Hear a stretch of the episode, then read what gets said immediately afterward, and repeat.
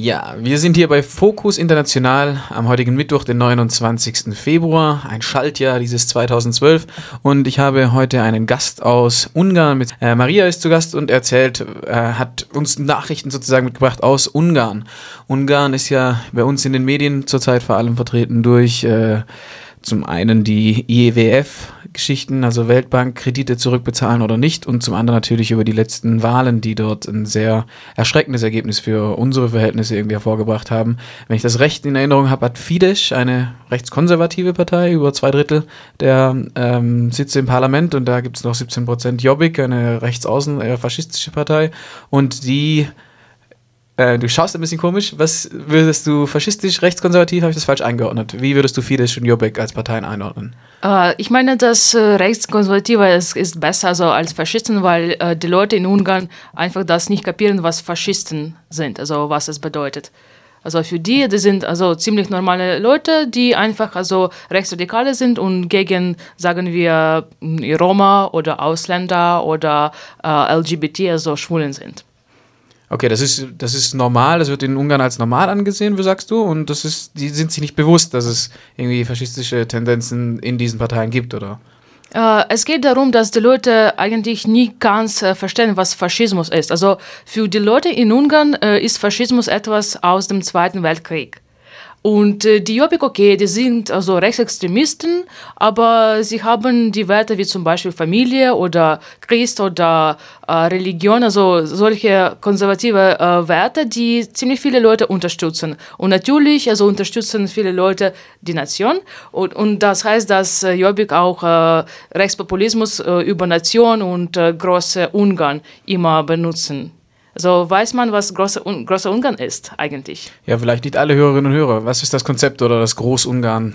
So Großungarn, es ist also Ungarn vor äh, Trianon äh, Verabredung. Also das heißt äh, vor Zweiten Weltkrieg. Also gab es viele Territorien äh, in Slowakei und äh, äh, Ukraine und äh, Kroatien, also Transsilvanien aus äh, Rumänien und so weiter, äh, natürlich so Serbien, die äh, an Ungarn also, äh, gehörten, aber nach den Trianon-Verabredungen, also nach dem Ende des Zweiten Weltkrieges, muss man alles weggeben.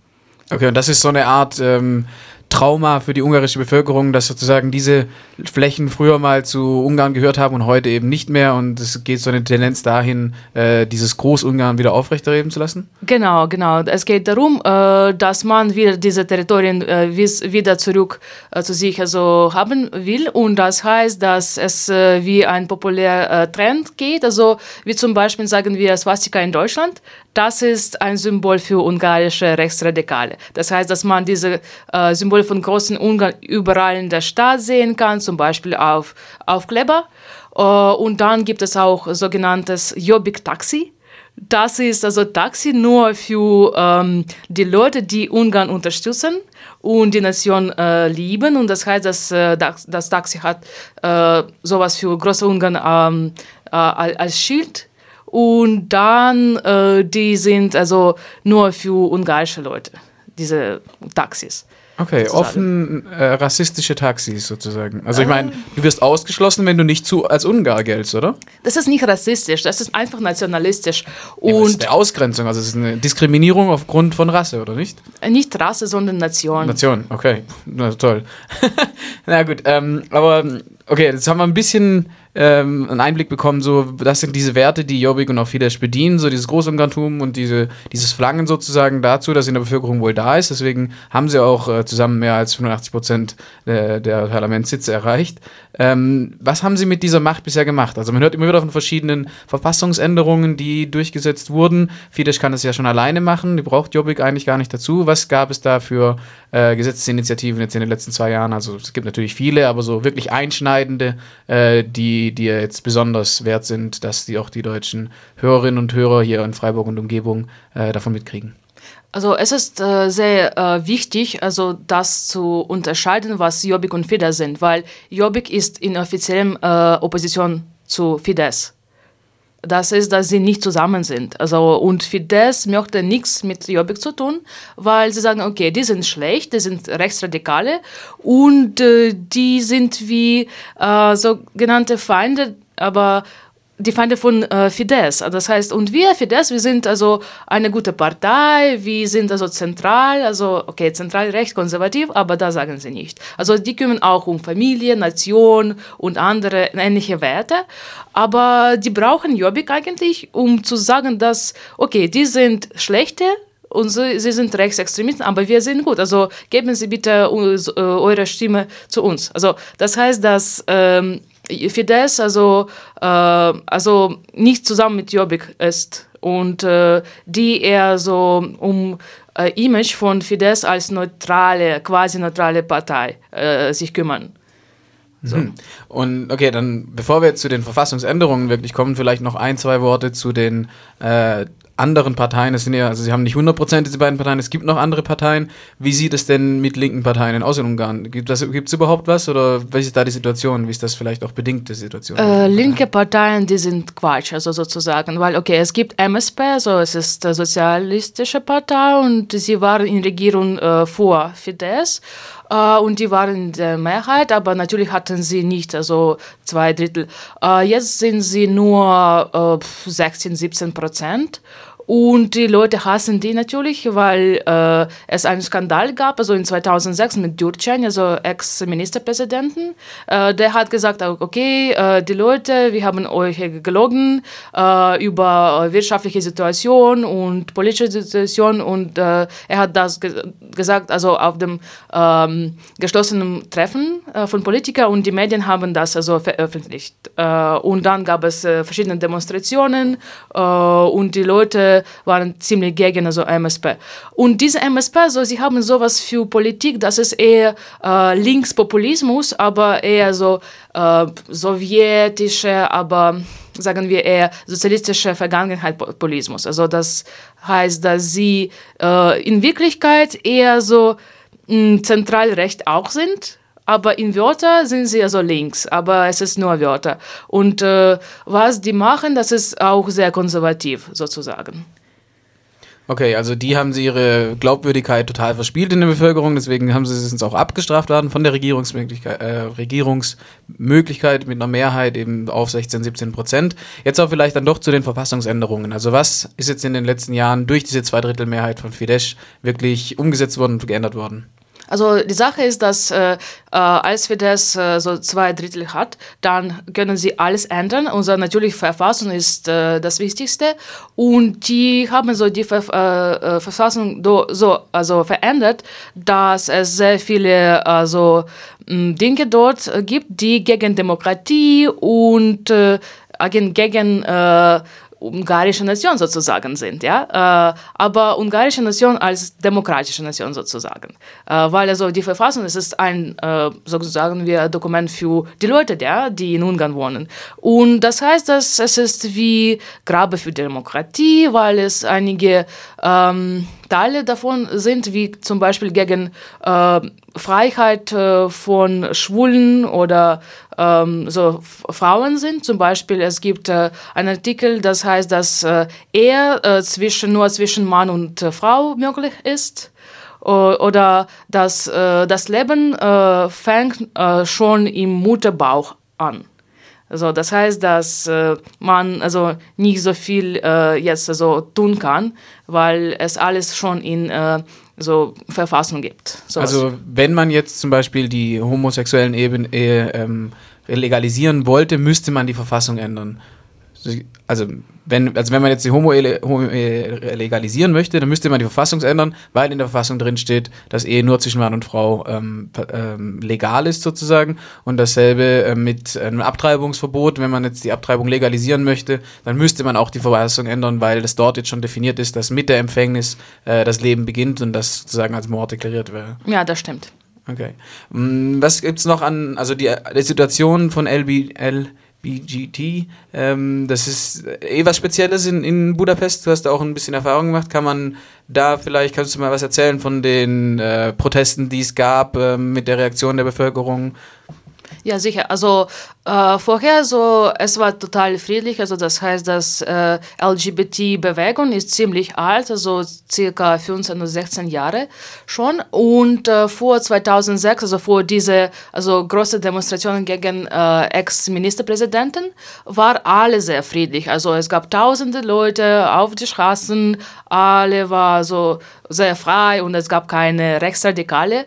Aber seit 2006, also in 2007 sagen wir, es gab eine Parade, wo es äh, sehr viele Rechtsextremisten rund um äh, Demonstranten gaben und die verschiedene ähm, Sachen auf die Demonstranten so geworfen haben, wie also Eier oder Urine oder Steine. Also es war sehr, sehr brutal. Ähm, und danach, also im nächsten Jahr, musste die Polizei also Zaune bauen um die Leute, also sagen wir die Schwulen und Lesbischen und Bisexuelle und äh, die Unterstützer von äh, okay, Rechtsradikalen zu schützen. Und das heißt, das ist äh, Demokratie, Quasi-Demokratie und äh, Freiheit der Samen. Und das heißt, dass sowas für äh, LGBT-Parade äh, hinter dem Zaun äh, in 2008 und 9 und 10 in Ungarn stattgefunden äh, hat und es war ziemlich friedlich, aber das heißt, dass die Leute nichts also gesehen hatten, weil es also äh, Hauptstraße, also Andraschi, äh, gesperrt wurde und auch also zwei Parallelstraßen auf beiden Seiten. Und in 2011, also es gab äh, eine hm, also ein Organisationsteam und die haben sich entschieden, dass sie eigentlich es ohne Zaun äh, machen versuchen und äh, was sie gemacht hatten, das ist äh, ziemlich also gut, was sie gemacht haben. Also sie hatten, okay, wir sind okay, coole Leute, so dann äh, versuchen wir das äh, so frei zu machen. Äh, okay, es war eine einen guten Schritt, ja, und endlich, es war auch also relativ friedlich, also es gab keine Angriffe während des Parades. Natürlich vorher und äh, besonders nachher gab es sehr viele äh, Angriffe, aber es ist äh, total äh, normale Sache für alle Parade. Ja, aber was ist interessant, äh, ist, äh, das war ähm, ein Promotionsvideo von diesem Parade und da ähm, haben die Organisatoren gesagt, okay, ähm, wir sind Schwulen, also männliche Schwulen, und wir sind stolz, dass wir in Ungarn wohnen. Und das ist eine äh, das ist äh, Schwulenparade für Ungarn, für ungarische Leute. Und es war total nationalistisch, also, also für uns scheint es so, okay, äh, ist es wie sagen wir so, okay, wir sind Schwulen, äh, aber wir mögen Nation. Wir sind dieselbe wie äh, alle Rechtsradikale oder Patrioten, die in diesem Land wohnen. Wir sind total normale Leute. Aber okay, wir sind einfach Schwulen. Das war's. Also für uns das war total schockierend und deshalb äh, haben wir so ein pink-schwarzes Block also formiert. Also das waren meistens Ausländer also auch also Schwulen oder Sympathisierende oder Lesbische. Und wir hatten unsere so äh, Nachrichten oder unsere Banner dort, also gegen den Organisatoren und gegen den Nazis. Und also es war total äh, verrückt, wie die Situation da war.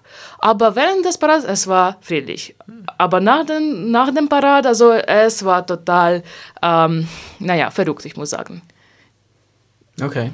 Also im Prinzip die Organisatoren, wenn ich es richtig verstanden habe, zusammenzufassen, die Organisatoren dieser LGBT-Parade haben sich als Nationalisten, als gute Nationalisten auch ähm, präsentiert, um, war das eher ein Zugeständnis zu den Angriffen, also um sich sozusagen vor Angriffen zu schützen, oder ist das einfach auch die Einstellung, würdest du sagen? Äh, ich meine, dass sie einfach so das machen wollten, dass sie eigentlich äh, es für Ungarn machen. Das heißt, dass sie speziell sind, also äh, dass sie nicht an äh, Welt äh, äh, schwulen, lesbischen, bisexuellen also ähm, Bewegung teilnehmen, sondern sie sind besonders in Ungarn. Mhm. Aber ich glaube, dass natürlich sie auch Angst vor Rechtsradikalen hatten. Okay, also vielleicht eine Mischung, vielleicht äh, beide Beweggründe, die da mit reinspielen. Ähm, es gibt noch andere Verfassungsänderungen, also jetzt zum Beispiel im Mediengesetz. Wir hatten auch schon einige Interviews bei Radio Dreieckland, äh, die sich mit der Situation der Medien dort beschäftigt haben, äh, von einem Kontrollrat, der von der Regierung äh, bestellt wird. Vielleicht kannst du uns da ein bisschen ähm, ein, ja, einen Einblick geben, in, inwiefern die Regierung jetzt Einfluss auf die Medien ausübt und dass sie das vorher eben nicht konnte. Also was also den Medien anbetrifft, dann äh, ja, es gab also vorher Mediengesetz und es war nicht so ähm, gut äh, verfasst, aber was es äh, was es am 1. Januar 2011 erscheint. Äh, es war fast äh, ähnliches, aber alles wurde also ein bisschen generell formuliert. Aber das heißt, dass okay, es ist genereller und das heißt, dass man das so interpretieren will, wie man will. Ja, äh, kann also. Und dann äh, es geht darum, dass ähm, naja, es gab sehr viele also Medien äh, und äh, sogar aus Ungarn, aus Ausland, die dazu äh, Aufmerksamkeit äh, gegeben hatten und auch internationale Politiker, äh, weil es in dem Gesetz stand, dass okay, ähm, man muss also äh, bis zum 700 Euro bezahlen, wenn man also Informationen nicht äh, neutral repräsentiert und wer bestimmt, was neutral ist, sind natürlich äh, Regierungsleute. und das heißt, dass das Gesetz äh, im Grunde genommen zu äh, Selbstzensur äh, geleitet hat. Aber im Allgemeinen meine ich, dass äh, es war nicht so unterschiedlich und sowieso gibt es nicht so viele unabhängige, ich meine, also äh, echt unabhängige Medien in Ungarn. Und das liegt äh, daran, dass, ähm, dass es einfach nur eine, sozusagen ein Medienmonopol gibt, dass es eine Firma gibt, die mehrere TV-Sender kontrolliert und mehrere Zeitungen, oder ist es einfach, gibt es einfach wenige, wenige Medien, die wirklich Informationen transportieren? Ist das schon traditionell so, oder wie? Äh, das heißt, dass es äh, gibt verschiedene so Medien, aber äh, sehr viele Medien äh, sind unter politischem Einfluss zum Beispiel oder auch kommerziellen Einfluss. Also äh, das heißt, dass okay, man äh, kann verschiedene Informationen finden, aber meistens kommen sie aus demselben Source und die sind ein bisschen auf dem gleichen Weg repräsentiert. Aber äh, ja, es gibt natürlich verschiedene äh, Sendungen und äh, TV und Zeitungen und Internetsourcen, aber die sind nicht so, sagen wir, frei, wie man es ähm, denken kann. Und dann gibt es auch also MTV, das ist äh, ungarische äh, TV und die sind äh, ziemlich von äh, ja, Regierung abhängig.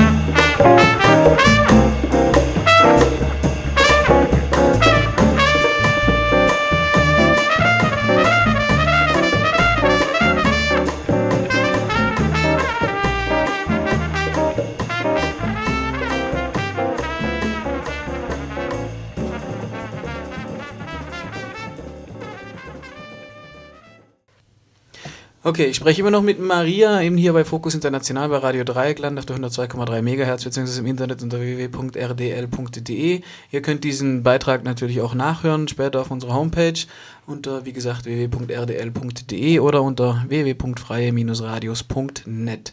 Heute ist der 29. Februar 2012 und wir unterhalten uns über die Situation in Ungarn, die politische Situation ähm, und nach den Wahlen praktisch von Viktor Orban und der Fidesz-Partei. Ähm, hier in Deutschland ist die Ungarn vor allem immer wieder im Gespräch in Bezug auf äh, ein Umschuldungsprogramm bzw. den Internationalen Währungsfonds oder die Europäische Union sagt, wir drehen euch das Geld ab, weil ihr Verfassung ändert in einer bestimmten Weise. Wir haben jetzt über das Mediengesetz gesprochen, über die Festschreibungen in, Bezug auf äh, ähm, gleichgeschlechtliche Ehe bzw. Abtreibungsgesetze.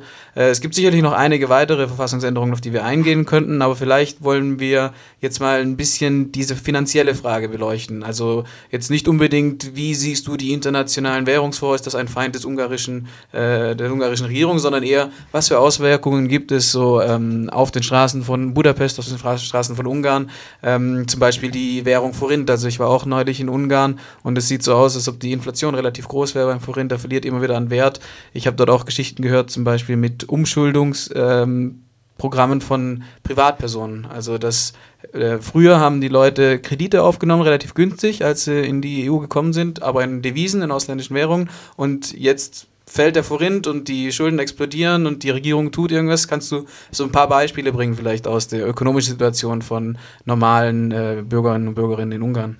Ja, was Kredite anbetrifft, das stimmt. Also die meisten Leute haben die Kredite in äh, äh, Schweizer Frank genommen und dann äh, wegen äh, des Inflations also äh, ist alles verdoppelt. Ich meine vorhin und jetzt müssen äh, die Leute verdoppelt wieder bezahlen so für die Kredite. Und natürlich also vor zwei Jahren gab es eine Krise und das heißt, dass es, dass viele Leute die Jobs verloren hatten und jetzt ist es auch also sehr schwierig, einen Job zu finden. Und äh, naja, also das heißt, dass die Leute ziemlich arm sind. Ja? Aber was, also ich möchte also ein interessantes Beispiel geben. Also, und das ist äh, noch äh, mit dem Mediengesetz verbunden. Und das heißt, dass ähm, um äh, Kredite von IMF wieder zu bezahlen, äh, nahm äh, die Regierung das Geld von Rent Privatrenterversicherung und dann, äh, man weiß nicht, ob es eigentlich also wieder bezahlt wurde oder nicht, aber äh, davon äh, sagen Medien also gar nichts. Aber also es gibt nur so einige, naja, kleine Informationen, dass äh, wegen des, äh, also mm, äh, Wahl, nicht Wahl, aber mh, mm, so sogenannten ähm, äh, Schichten, äh, Schichten von dem Vorrind und Inflation äh, ist das Geld fast verloren. Äh, und dann, äh, so, es war ziemlich illegal, was die Regierung gemacht hat. Ich meine, so das Geld von Privatpersonen äh, weggenommen. Und um das eigentlich irgendwie zu schweigen, hat die Regierung also das neue Mediengesetz durchgeführt. Okay, also wer jetzt darüber schreibt, dass äh, die Regierung praktisch Geld veruntreut hat oder Geld gestohlen hat von privaten Rentenversicherungen, um IWF-Kredite zu bedienen, der kann zensiert werden von der Regierung sozusagen. Ah, es ist, es ist möglich, aber äh, zurzeit schreibt darüber gar keine die, Se die, Selbstzensur funktioniert also. Ja, das funktioniert. Und dazu muss ich auch sagen, dass eigentlich es interessant ist, wie die Regierung mit äh, diesen ausländischen Krediten umgeht. Dass zum Beispiel vor einem Jahr haben sie gesagt, ja, wir äh, nehmen keine ausländischen Kredite also nicht mehr. Und dann, also vor kurzem, vor ein paar Monaten, haben sie nochmals also Europäische Union äh, nachgefragt, um einen Kredit äh, zu bekommen. Und äh, natürlich die europäischen Politiker haben Nein gesagt, weil es so viele ähm, Fälle äh, gegen Demokratie jetzt in Ungarn gibt, dass äh, ähm, und also Ungarn ist ist eigentlich also finanzielle Weise fast pleite. Also das heißt, dass äh, die Europäische Union ähm, nicht so großes Wunsch hat, also Ungarn irgendwie zu unterstützen. Also vielleicht werden sie das machen, äh, falls Ungarn ein bisschen demokratischer wird, aber es ist kaum zu glauben. Du hast jetzt schon von der Wirtschaftskrise gesprochen, die ungefähr vor zwei Jahren äh, Ungarn sozusagen getroffen hat. Wie würdest du denn äh, die Auswirkungen dieser Wirtschaftskrise auf die Bevölkerung direkt beschreiben? Und sind, ist diese Wirtschaftskrise vorbei oder ist, es, ist das immer noch die Nachwehen immer noch spürbar? Äh, doch, doch, also die Krise ist da und äh, so, ich meine, es war immer da, aber es, es geht darum, also, ob es äh, groß ist oder nicht. Also zurzeit scheint es, dass es also äh, auf demselben Niveau als vor einem Jahr ist. Also es äh, gibt keine Verbesserungen, das ist sicher, aber Verschlechterungen, pff, naja, so kann man nicht so einfach also das schätzen. Also man will, äh, wird das einmal sehen, also nach ein paar Monaten, ich muss sagen, also.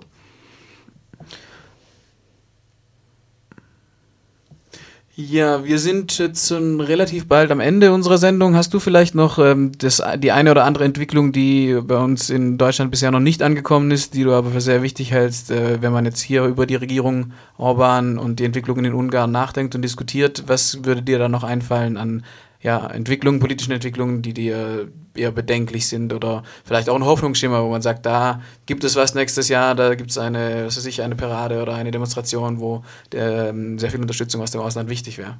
Äh, ich kann ein Beispiel geben. Also als es äh, einige Demonstrationen gegen Regierung gaben, da gab es sehr große Zahl der Leute, also es war, war etwas wahnsinnig für Ungarn, also erst 10.000, dann 30.000 und äh, diese waren ziemlich groß, aber die Leute, die waren da, die da waren, die waren eher demokratisch, also friedlich, also sie haben gesagt, ja, wir mögen äh, die Regierung, das System nicht, aber sie haben gar nichts danach gemacht, ja. Und äh, das ist interessant, dass ähm, äh, irgendwo in, Mitte, in der Mitte von äh, Januar es äh, auch äh, eine Demonstration für die Regierung, also das heißt äh, Demonstration von den Unterstützern äh, von der Regierung gab und da gab es 100.000 Leute. Und gegen Demonstranten gab es nie so viele, ich glaube 30 oder 20.000 Leute.